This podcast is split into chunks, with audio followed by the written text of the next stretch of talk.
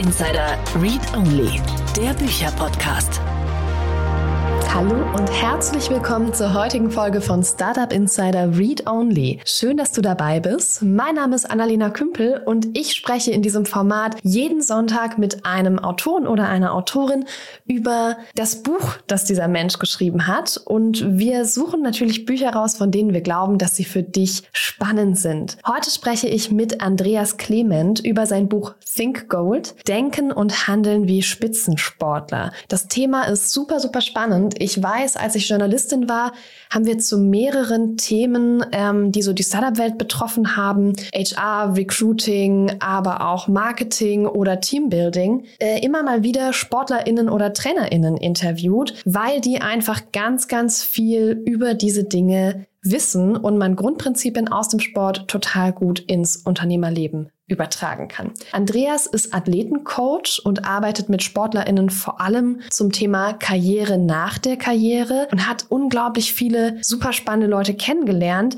deren Wissen und deren Erfahrung er in dieses Buch übertragen hat. Das Gespräch ist richtig, richtig cool geworden. Wir sind gar nicht komplett in die Inhalte des Buches gegangen. Also man kann da auch wirklich noch mal ganz viel mehr rausziehen, sondern haben viel darüber geredet, was er für sein Business eigentlich gelernt hat von den SportlerInnen und ähm, wir haben über so ein paar Dinge gesprochen, die ihr als UnternehmerInnen oder in eurem Arbeitsleben einfach mitnehmen könnt. Zum Beispiel, wie SportlerInnen mit Druck und Stress umgehen, wie sie aber auch mit Pausen und Selbstfürsorge umgehen und wie man eigentlich High Performance im richtigen Moment abrufen kann. Und dann lasst uns direkt starten. Ich wünsche euch ganz viel Spaß und viele Learnings beim Gespräch mit Andreas Clement.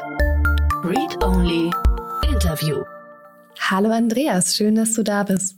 Ja, hallo Annalena, ich grüße dich. Vielen lieben Dank für die Einladung, freut mich sehr. Ja, herzlich willkommen bei Startup Insider Read Only. Andreas, du hast ein Buch geschrieben, Think Gold, Denken und Handeln wie Spitzensportler.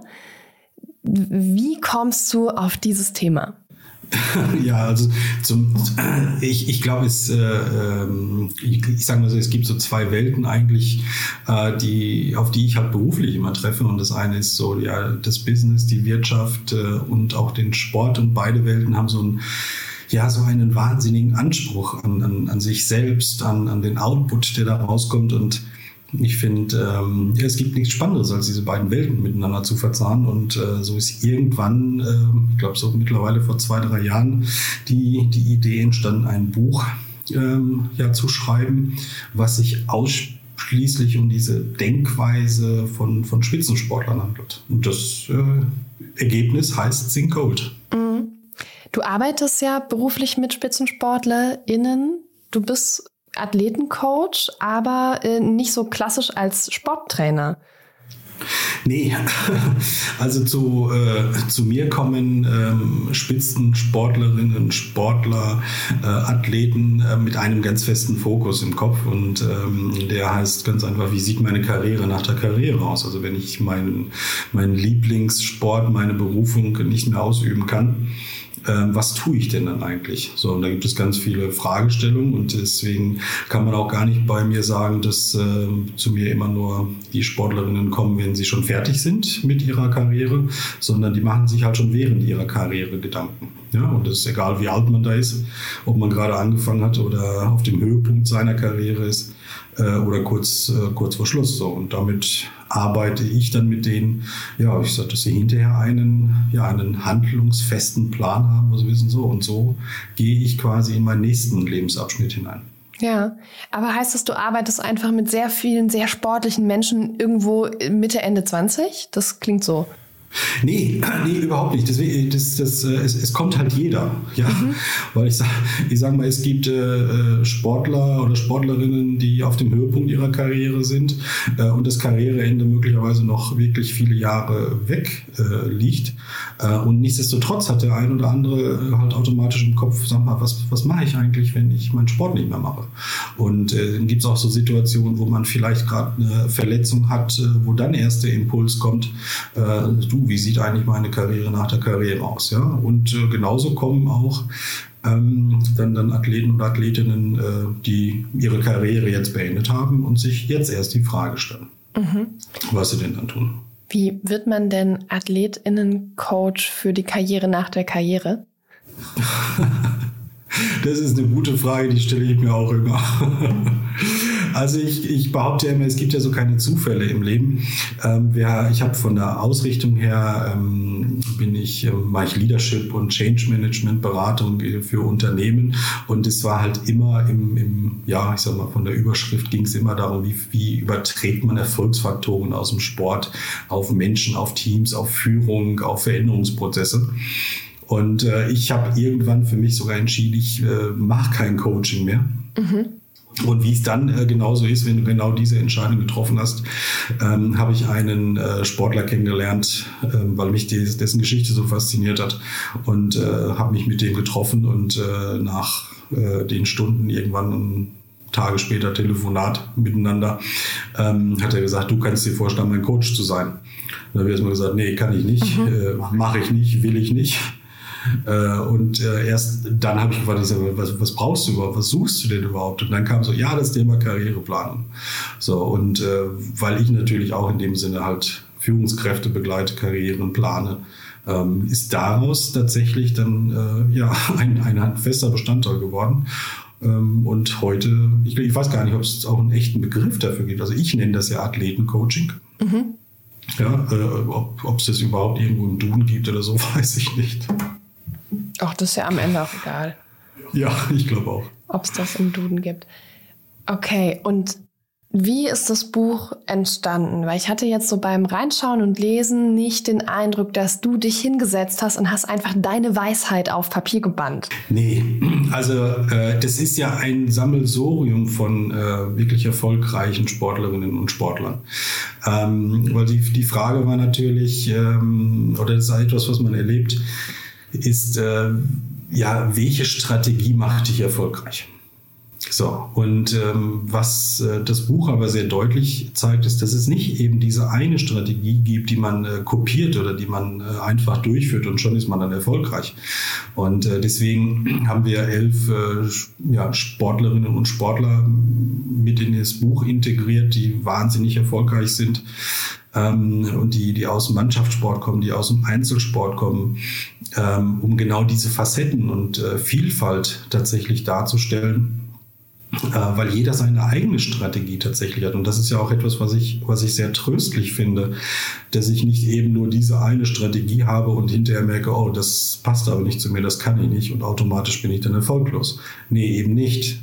Äh, es gibt viele mögliche Strategien und Denkweisen und Handlungsmöglichkeiten, damit ich erfolgreich bin. Und das ist das, was ich so tröstlich finde. Und das, äh, das Buch schaut ja nicht nur auf Erfolg, sondern zeigt ja auch wirklich die andere Facette. Und das war mir persönlich wichtig, dass es nicht nur diese glamouröse Seite zeigt, sondern dass es auch Misserfolg zeigt. Und äh, deswegen gibt es auch Geschichten von ja, äh, schwerwiegenden Verletzungen, von äh, Privatinsolvenzen. Ähm, und äh, nichtsdestotrotz haben diese es verstanden, ja, ihr Leben dann zu managen. Ja. Und jetzt arbeitest du ja viel mit SportlerInnen. Gibt es denn Dinge, die du bei denen beobachtest, die sie alle verbinden? Also, ne, es suchen ja immer schon alle nach so einer Art Erfolgs-DNA. Mhm. Und ich glaube, viel spannender als die Frage, was tun denn SportlerInnen alle gemeinsam, finde ich die Frage, was, was tun sie denn nicht? Also, was sind denn Dinge, die erfolgreiche SportlerInnen lassen? Mhm. Ja, das ist eine spannendes, äh, spannende Frage, weil äh, sehr häufig kommt, äh, kommt, die, kommt die Antwort auf so etwas, dass es Talent sei. Also Talent ist quasi die, das Nonplusultra. Ich bin aber noch nie auf eine Sportlerin getroffen oder Sportler, der gesagt hat, also Talent, äh, das hat mich erfolgreich gemacht. Ich sage mal, Talent ist so diese Eintrittskarte in, in diesem Bereich oder in diesen, ja, in dieses Feld. Äh, des, des Sports oder des Erfolgs. Und äh, am Ende des Tages ist es aber entscheidend, äh, ja, was für eine Einstellung habe ich eigentlich zu mir selber? Ähm, wie, wie gehe ich mit meinen Ressourcen um? Das Thema Wille oder auch Willenstärke zu haben, das Thema Disziplin, das Thema Konsequenz zu haben, das Thema Fleiß. Und äh, wer das nicht hat, ähm, der ist dann automatisch erfolglos. Also es gibt ja gerade im, im Sport gibt es ja sehr häufig dieses, diese, diese Begrifflichkeiten vom, vom ewigen Talent. Und äh, das ist ja nicht sehr wirklich sehr positiv behaftet. Also Talent ist die Eintrittskarte, aber es gibt viel, viel mehr und dazu gehört halt Disziplin und Einstellung und Haltung. Ich finde es auch eine Frechheit, Menschen, die fast jeden Tag mehrere Stunden trainieren, zu sagen, ist super, dass du so viel Talent hast. ja. Das ist eigentlich eine Unverschämtheit. Ja, es gibt ja, weißt du, Annalena, es ist halt ähm, das, das, was äh, die, die, die Schattenseite oder die, die andere Seite dieser Goldmedaille sieht ja so, wie viele Stunden von, äh, von Entbehrungen eigentlich dahinter sind, wie viel äh, Trainingszeit da drauf geht, ähm, wie häufig jemand eben nicht beim Geburtstag der Eltern, der Familie, der Kinder, äh, was auch immer ist, sondern in irgendeiner Halle oder auf irgendeinem Wettkampf rumtut. Ähm, das ist ja nicht so, dass die das total toll finden. Und nichtsdestotrotz gibt es halt ein übergeordnetes Ziel, was sie ganz gerne erreichen möchten. Sind SportlerInnen mit ihren Karrieren denn tendenziell glücklich? Ja, äh, etwas, was alle vereint, ist äh, dieser unbändige Spaß, diese Lust an dem, was die, was die haben. Also man sagt ja, man macht das Hobby zum Beruf. Äh, und ich glaube, damit kann man das ganz gut unterschre unter, äh, unterschreiben, äh, weil, weil die das lieben, was sie tun. Und äh, auf der anderen Seite möchte ich gar nicht wissen, wie viele Menschen äh, morgens in der S-Bahn, in der U-Bahn, im Auto, im Zug oder wo auch immer sitzen, auf dem Weg zu einer Arbeitsstelle sind, wo sie eigentlich sagen, naja, ich würde ich liebe diesen Job gar nicht und wenn ich könnte, dann würde ich eigentlich was anderes machen. Mhm. Und äh, Sportlerinnen haben das, sie, sie lieben das abgöttisch und deswegen äh, sind sie auch so engagiert. Und im Umkehrschluss merkt man auch diese Konsequenz, wenn sie diesen Sport nicht mehr so mit dieser Leidenschaft ausüben können, egal aus welchen Faktoren, dann machen die Schluss. Okay. Während, sage ich mal, wir uns bis zum 70., 67., was auch immer noch zur Arbeit quälen. Ja. Aber ich glaube, du hast meine Initialfrage nicht beantwortet, beziehungsweise du hast sie umgedreht. Ne? Du hast so ein bisschen gesagt, die haben alle Disziplin und Fokus und machen viel Training und haben alle diese Leidenschaft.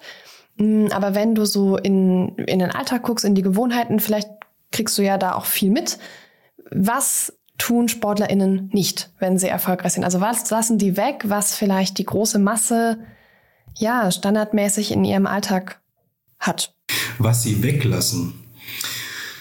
Ähm ja, ich, also es fällt mir schwer, dieses äh, tatsächlich zu beantworten, weil es äh, macht, es würde immer so bedeuten, dass das äh, Sportlerinnen immer so oder Sportler auch auf irgendeinem so Podest stehen, äh, glänzend und äh, das sind sie äh, an der Stelle auch nicht. Sie sind genauso Mütter, sie müssen äh, ganz viele Sachen managen.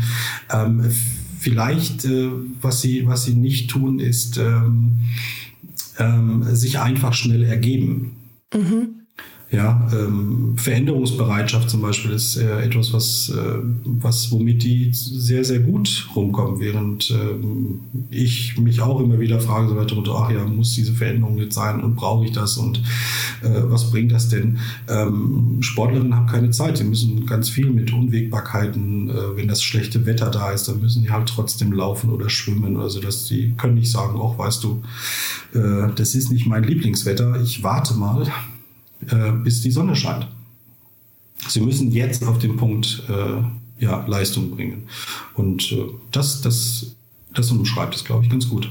Ich wollte mit dir gerne in so ein paar ja, Themen reinschauen, von denen ich weiß, dass sie für UnternehmerInnen spannend sind und dass sie sich damit mhm. beschäftigen und mal reingucken, wie das denn bei SportlerInnen aussieht und wie die Menschen, mit denen du arbeitest und die du für dieses Buch auch gesprochen hast, damit so umgehen.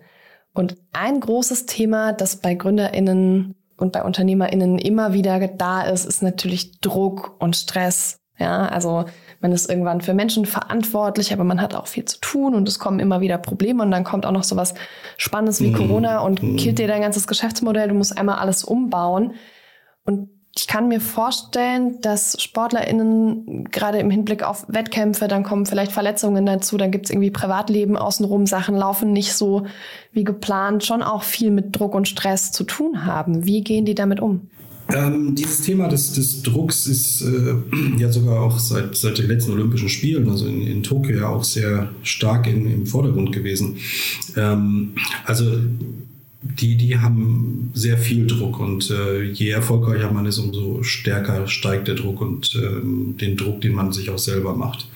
Was aber auch klar erkennbar ist, ähm, dass wir mittlerweile gerade im Sportbereich in, in, einer, in einer Zeit leben, wo sehr offen äh, mit solchen Schwächen kommuniziert wird.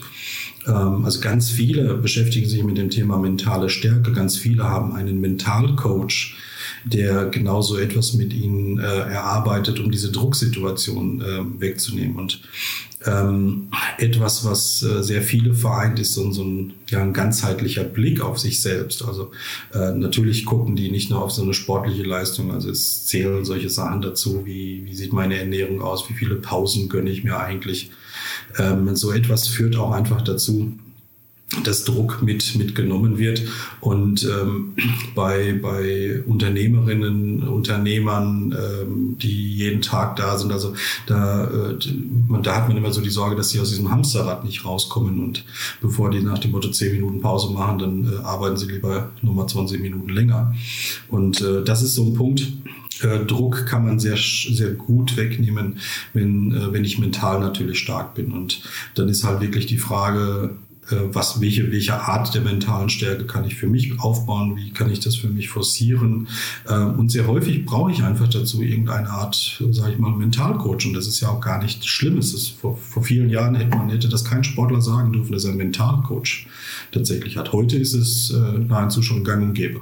Das heißt, du glaubst, Mentalcoaching wäre auch für UnternehmerInnen, für GründerInnen, vielleicht auch überhaupt für Menschen spannend, um in ihrem Alltag gut klarzukommen und mit Unwägbarkeiten umzugehen?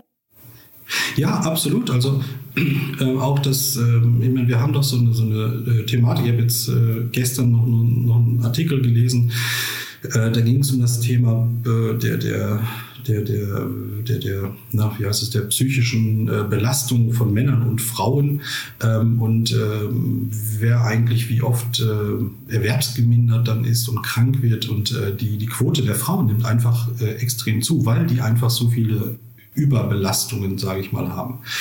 Und ähm, äh, da, da glaube ich schon, dass, dass, äh, dass man auch irgendwie eine Art von Unterstützung braucht, eine Art von, von Hilfestellung. Und eine Art kann mit Sicherheit ein Mentalcoach sein. Ja klar, warum denn nicht? Das zweite Thema, was ich mir aufgeschrieben habe, hast du gerade schon angesprochen. Das ist nämlich das Thema Ausruhen. Und da ist ja dieser ganze große Bereich Selbstfürsorge dabei. Und also für mich ist es in meinem Alltag total schwer, den Punkt zu finden, wo ich Pause mache, wo ich mich ausruhe, weil ich immer denke, naja, ich sitze ja hier irgendwie auch viel rum an meinem Schreibtisch. Ich kann doch jetzt auch einfach noch das und das machen, ja. Und, und abends, wenn ich gerade nicht so viel zu tun habe, dann kann ich mir auch überlegen, gucke ich in so eine Serie oder arbeite ich nicht noch lieber was? Fällt es denn SportlerInnen auch so schwer, Pausen zu machen und nicht die ganze Zeit Leistung zu bringen? Ähm, es fällt ihnen leichter, Pausen zu machen. Also es ist äh, bewiesenermaßen, dass man äh, durch zehn Minuten äh, Pause, äh, und damit meine ich eine echte Pause, äh, äh, seine Leistung steigert. Das, das ist so. Und im, im körperlichen, also im sportlichen Bereich ist auch so, dass eine Muskelwachstumsphase ja erst passiert, äh, wenn, eine, wenn es eine Pause gibt, also wenn der Körper sich ausruht. Also wenn ich dauerhaft nur trainieren, trainieren, trainieren würde, dann äh, können, können ja quasi keine Muskeln so richtig aufgebaut werden.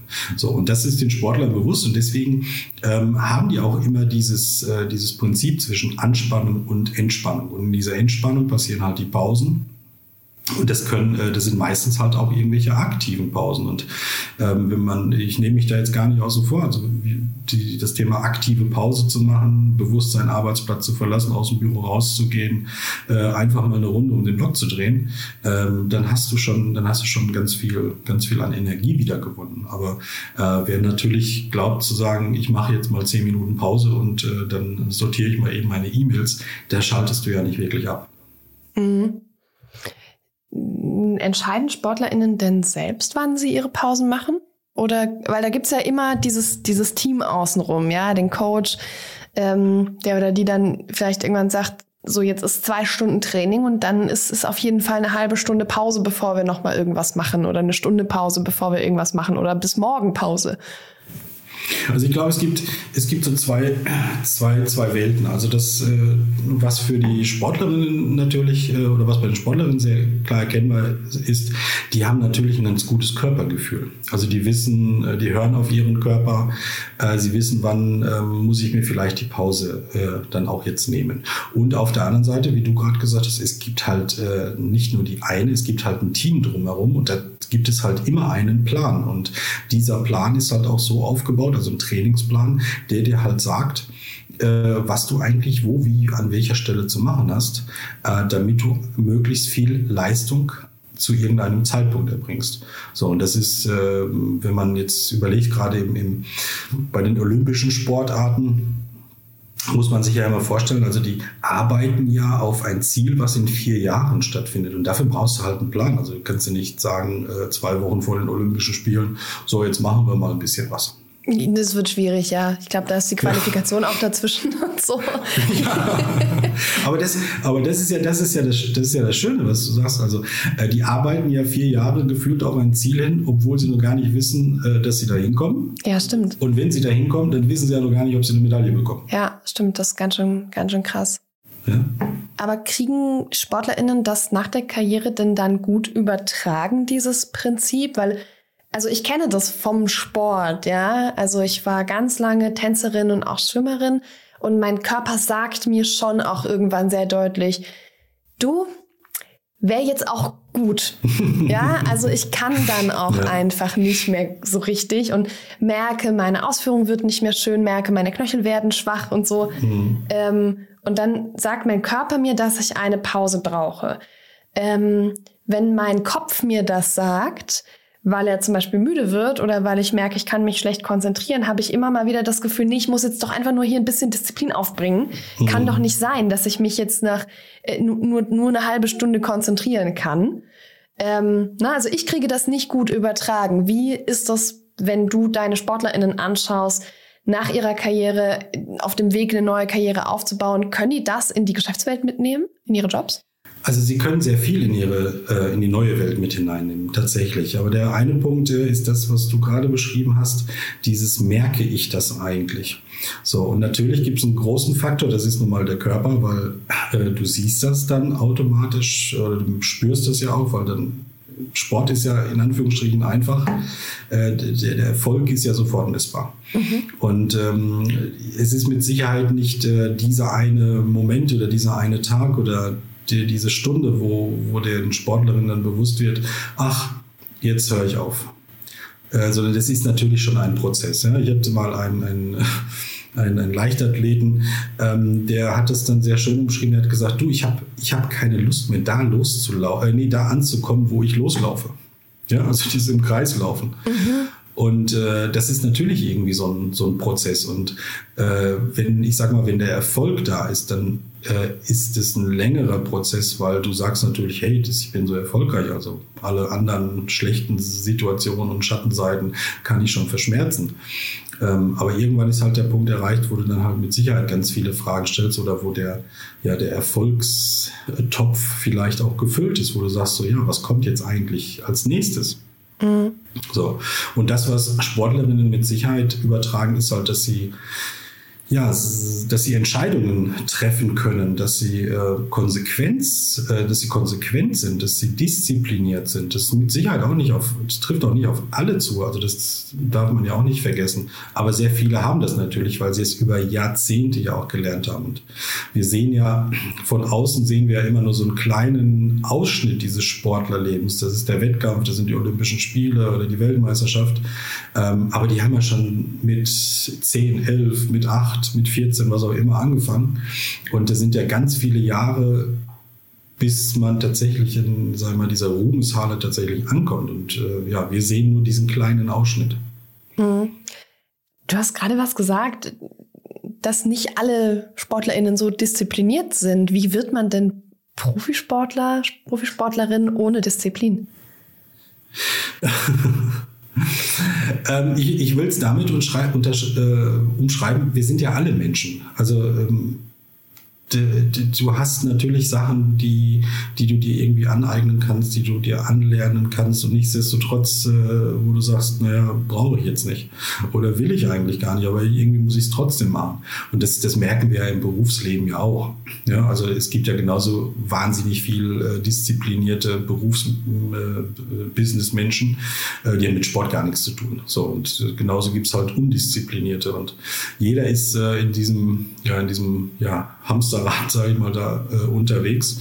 Ähm, und äh, deswegen sage ich, also Sportler sind faszinierend, faszinierende Persönlichkeiten, aber sie sind halt auch nur Menschen. Ja, das sehe ich ein. Aber wir können sehr, sehr schön zum nächsten Thema überleiten. Wir sehen diesen Ausschnitt, der Wettkampf, die Olympischen Spiele. Das ist immer der High-Performance-Moment, den wir sehen. Diese High-Performance müssen SportlerInnen abrufen können. Und man sieht ja in allen Wettbewerben immer mal wieder Leute daran scheitern. Ne? Also Leute, die ihre Qualifikationszeit zum Beispiel unterbieten ähm, und es in dem Moment nicht schaffen. Auf der anderen Seite gibt es SportlerInnen, die kriegen das immer hin. Die sind einfach immer da und fokussiert und kriegen im richtigen Moment ihre Leistung abgerufen. Und ich glaube, dass tendenziell Menschen, die erfolgreich Profisport betreiben, dazu ja meistens in der Lage sind. Ja, ähm, es, es hängt, es hängt äh, mit, mit, mit vielen Sachen zusammen. Also zum einen brauche ich wirklich einen, ja, ich sag mal so eine Art Masterplan. Ne? Äh, wo, wo ich mich auf genau diesen Punkt der, der, ja, des, des Wettkampfs oder auf diesen einen Moment, äh, dass ich mich darauf ausrichte, alles äh, dementsprechend unterordne. Man merkt das auch äh, immer wieder mal, wir hatten das jetzt letztes Jahr insbesondere, dass die Athleten für die Olympischen Spiele in Tokio ja auf diesen Punkt alles ausgerichtet haben und jetzt eigentlich äh, ein Jahr quasi dann warten mussten. Ja, weil die Spiele auch durch Corona verschoben wurden. Und dann war so diese, war natürlich für viele die Frage so, Mist, wie schaffe ich das jetzt wieder, mich auf dieses Level zu, äh, zu heben. So, äh, deswegen, es braucht einen ausgeklügelten Masterplan, sage ich dazu. Äh, und es hat, ähm, hat natürlich auch etwas ähm, ja, damit, damit zu tun, wie, ja, wie, wie meine Denkweise da ist, weil, weil High Performance zu bringen ähm, ist nicht, dass ich super laufen kann, sondern alle anderen Facetten drumherum müssen auch immer hervorragend gut ja, letztendlich hervorragend gut passen. Also es müssen ganz viele Rädchen ineinander greifen. Und es hängt auch vom Athleten ab, aber nicht nur.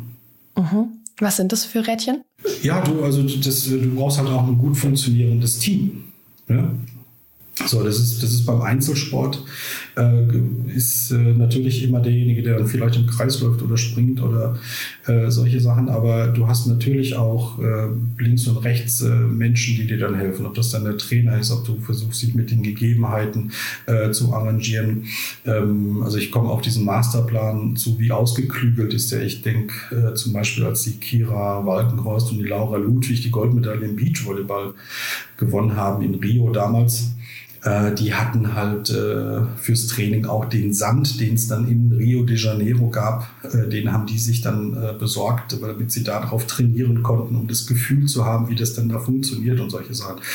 Ähm, und das ist halt dieser, ja, dieser Blick, der sehr häufig viel auf Details äh, natürlich auch beruft, damit am Ende alle Möglichkeiten gegeben sind, um High Performance oder Performance tatsächlich zu bringen, ohne zu wissen, ob das tatsächlich dann so ist. Mhm. Ja, eigentlich kann man sich ja vor allem abschauen, dass SportlerInnen im Wettkampfmoment einfach immer fantastisch vorbereitet sind. Ja, absolut. Also und da gibt es, das, das finde ich auch so das, das Tolle, also egal welche Sportart ich jetzt nehme, aber ich finde es zum Beispiel bei, bei Formel 1 Rennen, äh, finde ich das auch immer sehr faszinierend, ähm, weil das immer so genau das äh, tatsächlich zeigt. Also die trainieren ja zwei Wochen lang, um an zwei Tagen im Kreis zu fahren. Ja. Ja, also das Verhältnis alleine schon. Ja, ich würde wahnsinnig werden. Ja. Das denke ich mir gerade ja. bei solchen Sportarten immer wieder ähm, mir wird so schnell langweilig und immer die gleiche Strecke abfahren. Ich hätte würde einfach irgendwann denken, ja, ich, ist mir egal, ich komme da schon irgendwie durch. So, also da, da wäre ich aber nicht geeignet für. Ja, also ich war, ich war jetzt äh, äh, am, letzten Wochenende war die, die, äh, die ISTAF, das äh, Hallen-Event äh, im Leichtathletikbereich. Und da war zum Beispiel sehr, äh, sehr schön zu erkennen. Also es gab Hochsprung und Weitsprung und 60 Meter Lauf und Hürdenlauf. Und da war es sehr interessant, immer zu versehen, dass die Trainer halt den Lauf oder den Sprung oder was auch immer aufgenommen haben. Und dann ist man gesprungen und dann haben die, die beiden sofort die Köpfe zusammengesteckt und dann haben sie halt diesen Lauf nochmal auf dem Tablet sich angeschaut und geguckt, an welcher Stelle muss man wo irgendwie etwas machen oder wo muss man besser abspringen oder leichter abspringen. Also was, was halt das Tolle für Performance ist, dass man nicht äh, alles durchlaufen lässt und hinterher macht man nochmal einen Arbeitskreis, um zu gucken, so jetzt gucken wir mal drauf, sondern diese regelmäßigen äh, Korrekturschleifen, mhm. diese Transferleistung äh, sofort zu erbringen und sich nicht in Anführungsstrichen auf einem Erfolg irgendwie auszuruhen, sondern gleich zu überlegen, wie geht's halt äh, weiter. Und das finde ich auch für, für, für, im Sinne von Fehlerkultur für Unternehmen finde ich das äh, grandios. Äh, ja, nicht drüber nachzudenken, wer hat jetzt eigentlich den Fehler gemacht, sondern eigentlich musst du ja überlegen, so wie, wie, wie, lohnt, wie, wie machen wir es jetzt? Ja, einmal genau draufschauen, den Fehler auseinandernehmen und dann die Korrektur vornehmen. Ja. Sag mal, Du hast ja auch ein Business. Also du verdienst ja dein Geld mit diesem Athletencoaching und jetzt bist du die ganze Zeit mit diesen wahnsinnig erfolgreichen Menschen umgeben, die in einem Bereich krass mhm. sind, ja, und, und ganz, ganz weit vorne. Was hast du denn von denen mitgenommen in dein Business und in deinen Arbeitsalltag? Sehr, sehr viel.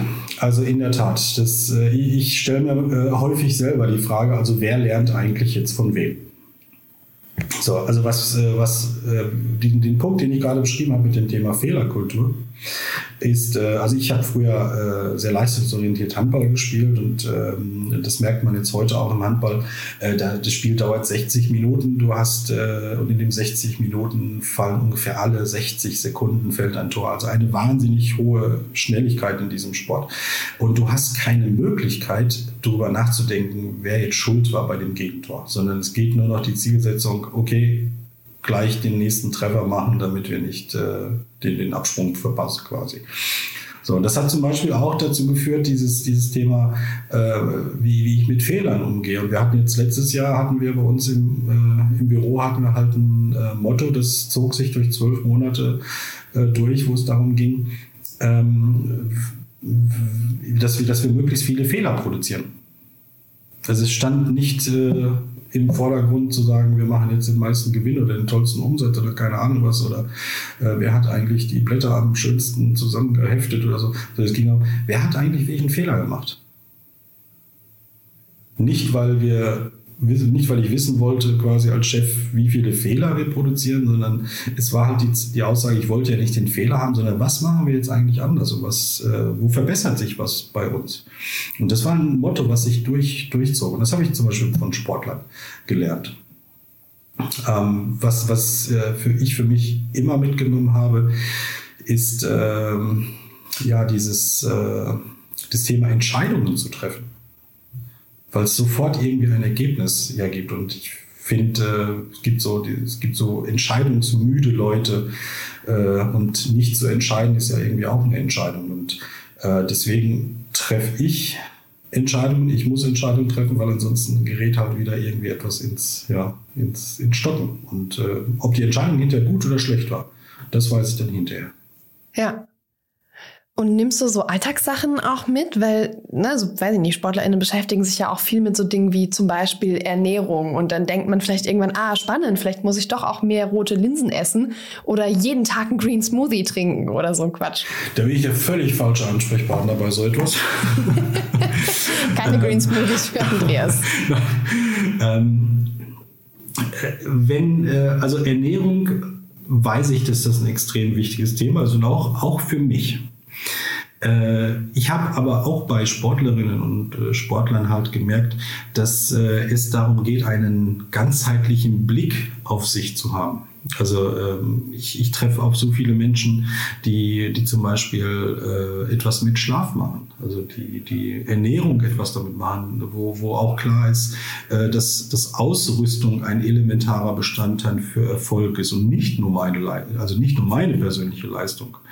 Äh, wo, wo es auch darum geht, äh, dass das ein gutes Zeitmanagement auf, auf Erfolg zum Beispiel einzahlt und nicht nur meine sportliche Leistung. Und das, das ist etwas, das ich auch verstanden habe, dass äh, ja, Erfolg von mehreren Parametern abhängt. Ja. Ein elementarer Baustein ist quasi jetzt die sportliche Leistung oder der, die Sportlerin, aber es gibt halt drumherum noch etwas. Mhm. Also das, was UnternehmerInnen sich mitnehmen können, ist vielleicht, dass man sich seine verschiedenen Säulen gut anschaut, also Ernährung, Bewegung, insgesamt Gesundheit, Zeit- und Selbstmanagement ähm, und dann kommt irgendwo erst die reine, die reine Business-Performance. Ja, auch, auch, auch Pausen machen. Also mhm. Also, weißt du, ich kenne das äh, von, von ganz früher, da, da wurde immer gesagt, äh, so nach dem Motto, dass, äh, dass du so, dass man so schön trennen kann. Also wenn du zu Hause Stress hast mit Kindern oder mit dem Ehepartner oder mit dem Partner, äh, dann gehst du halt ins Büro, aber im Büro, da gebe ich 100 Prozent. Mhm. Nein, tust du nicht. Du nimmst immer was mit, egal von links nach rechts, ob du ins Büro gehst oder nach Hause gehst. Wenn du Stress im Büro hattest, äh, kannst du auch nicht sofort den Schalter umlegen und sagen, ha, hallo, hier bin ich und jetzt machen wir mal einen auf toll. Äh, das funktioniert nicht. Du nimmst immer und wenn es nur ein paar Prozentpunkte ist und das ist, das ist da an der Stelle genau das Gleiche. Das hat was mit, mit Ernährung zu tun. Also überleg mal, wie, wenn du halt abends eine Schweinshaxe isst und dich dann ins Bett legst, ähm, dann fragst du dich, warum schlafe ich eigentlich so schlecht? Ja. Ja. So, und das, das ist halt, äh, Leistung zu bringen, hat ganz viele Facetten. Ja, ja, das, das verstehe ich gut. Ich äh, merke einen riesen Unterschied. Tatsächlich habe einen riesen Unterschied gemerkt, als ich angefangen habe, vollständig vegetarisch zu essen. Mhm. Dass abends Fleisch essen keine gute Idee war, tatsächlich. Ja. So, fand ich ganz spannend, das zu beobachten. Interessant. Kann eigentlich jede und jeder diese Form von Performance, die die Top-SportlerInnen erbringen, lernen oder sich zumindest auf den Weg dahin machen? Oder ist deine Erfahrung, es gibt einfach Menschen, die da gute Anlagen für haben, die das vielleicht ähm, sich abgeschaut haben zu Hause, die irgendwie die richtige Form von Umfeld hatten schon als Kinder oder kann man auch relativ spät noch sich überlegen, ich möchte gerne ein High Performer, eine High Performerin werden? Also ganz klares, ähm, es ist völlig egal. Es ist egal, ob mir äh, Talent mitgegeben wurde. Es ist egal, ob ich ein äh, gut behütetes Haus hatte äh, oder Elternhaus oder meine Eltern viel Geld hatten oder was auch immer. Äh, ich sage mal, natürlich sind die Rahmenbedingungen dafür entscheidend, wie leicht es dann vielleicht fällt. Aber äh, lernen tust du so oder so dein ganzes Leben und du kannst, äh, du kannst High Performer werden, genauso wie du Low Performer werden kannst. Äh, und äh, weil, weil es was mit, mit, ja auch mit dir zu tun hat und wie viel, wie viel Selbstvertrauen du selber zu dir hast. Also wenn, wenn, ich sage mal, also wir haben, ich habe äh, für die Per Mertesacker Stiftung, die kümmern sich um Jugendliche in sozialen Brennpunkten. Und da halte ich einmal im Jahr vor, vor den Jungs und Mädels da einen, einen, einen Vortrag so zum Thema, wie finde ich meinen mein Beruf, meine Zukunft und solche Sachen. Und da fällt mir dann heute häufig auf, dass, es, ähm, dass, dass die Welt da draußen schon den Glauben an die Jungs äh, und Mädels da aufgegeben hat, ja. Äh, aber die auch schon den Glauben an sich selber ab, äh, auf, aufgegeben haben. Und das, daran merkt man das halt, wenn ich schon nicht an mich glaube, äh, dann kann ich nicht von der Außenwelt erwarten, dass die mich dann halt super finden. Und äh, das merkt man. Deswegen kann man das, kann man das lernen. Und der erste Schritt ist mit Sicherheit, dass ich auch halt einfach eine super Einstellung zu mir selbst habe und das Bestmöglichste ja, für, für mich und aus, mich, äh, aus mir heraushole. Ja, also sind wir hier wieder bei der inneren Arbeit. Absolut. Weißt, weißt du, für mich war das, ähm, ich bin jetzt 47, mein Vater ist verstorben, da war ich sechs. Ähm, also ich war immer so auf der Suche nach irgendeinem Helden, ja, weil ich hatte äh, keinen Helden. Äh, der, der mir das Rasieren beigebracht hat, mit dem ich Fußball spielen konnte, weiß, weiß der Geier was. Und äh, das äh, war dann immer automatisch, wo, die, wo ich mir selber die Frage stelle, was werde ich eigentlich mal für ein Vater, wenn du eigentlich kein Bild hast, wie ein Vater ist. Mhm. Ja, und äh, mein Vater war erfolgreich, das weiß ich. Er war beruflich erfolgreich, aber in dem Moment, äh, wo er verstorben ist, äh, war es nicht so, dass wir jetzt äh, mit Reichtum aufge aufwachst, dass ich mit Reichtum aufgewachsen bin, ganz im Gegenteil, sondern du musst es halt irgendwie von unten wieder, wieder anfangen. Und wenn ich da nicht an mich selber geglaubt hätte, dann, dann hätte ich, wäre ich mit Sicherheit heute nicht da, wo ich heute bin. Ja, ergibt Sinn. Andreas, wir sprechen schon ganz schön lange, fast 40 Minuten. Und äh, das heißt für mich immer, dass ich langsam diesen Podcast zumachen muss. Hast du denn zum Abschluss noch für unsere HörerInnen und ähm, für die GründerInnen und UnternehmerInnen in unserem HörerInnenkreis irgendwas, was du mitgeben kannst, wo du sagst, bitte, wenn ihr was aus diesem Podcast mitnehmt, wenn ihr was aus dem Buch mitnehmt, dann das? Ja, äh, ein, ein äh, purer, äh, ja, egoistischer Eigennutz, äh, den habe ich, äh, aber dann habe ich tatsächlich noch eine Botschaft, äh, die ich ganz gerne weitergeben möchte, die ich mir so mitgegeben habe. Das eine ist, dass ich mir natürlich wünsche, dass ganz viele dieses Buch Think Gold kaufen. Äh, gar nicht, äh, weil ich damit so unfassbar reich werde, sondern weil wir den äh, Erlös des Buches so oder so spenden und der, Erlös geht an die Deutsche Sporthilfe. Das heißt, er kommt direkt den Athleten in Deutschland, und insgesamt sind das über 4000, die da gefördert werden, kommt also den Athleten direkt zugute aus, den, aus dem Behindertensport, aus dem Leistungssport, aus dem Amateursport. Deswegen hoffe ich natürlich ganz, dass ganz viele dieses Buch kaufen. Wir haben sogar sehr, sehr, ja, sag ich mal, viel Glück gehabt. Vor glaub, zwei, drei Wochen waren wir auf Platz sechs der Bestsellerliste bei Amazon gelistet. Ähm, das äh, war dann natürlich nochmal äh, super toll. So, das ist deswegen äh, mein, mein purer Eigennutz für die Sportlerinnen dieser Welt oder Deutschland. Und äh, das andere, was ich den Unternehmerinnen mit auf den Weg gebe, ist ähm, einer meiner persönlichen Lieblingssprüche, dass ich sage, äh, es geht um Kapieren und nicht um Kopieren. so, was meine ich damit? Es gibt so viele Tools, es gibt so viele Strategien, es gibt so viel, es gibt so viel, es gibt so viel. Und sehr häufig sagt man, oh, dann kopiere ich das und dann mache ich das für mein Unternehmen, für meinen Mitarbeiter. Aber im Endeffekt hängt es damit zusammen, dass ich nichts kopiere, sondern ich muss es kopieren, äh, ich muss es kapieren. Meine Mitarbeiter müssen es kapieren, äh, weil dann hat es was mit Sinn und mit Verstand zu tun. Und deswegen sage ich, lieber über Ko äh, Kapieren nachdenken als über Kopieren. Andreas, vielen, vielen Dank für deine Zeit und deinen Input. Und ich würde sagen, wir hören uns beim nächsten Buch. Ja, sehr gerne, Annalena. Ich danke dir. Startup Insider Read Only der Podcast mit Buchempfehlungen von und für Unternehmerinnen und Unternehmer. Das war das Gespräch mit Andreas. Ich hoffe, du hast was mitgenommen und hattest Freude daran, uns zuzuhören. Und vielleicht hast du jetzt das Gefühl, dass du dieses Buch lesen solltest. Wenn es dich interessiert, kommt hier unser Steckbrief. Read Only Steckbrief. Titel und Autor. Titel ist Think Gold, Denken und Handeln wie Spitzensportler. Autoren Andreas Clement und Thomas Lurz. Verfügbare Sprachen. In Deutsch. Seitenanzahl. 248.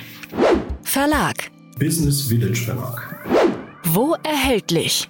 Das Buch bekommt man überall, egal ob online oder in Buchhandlungen, regional wie überregional. Preis? 19,95 Euro.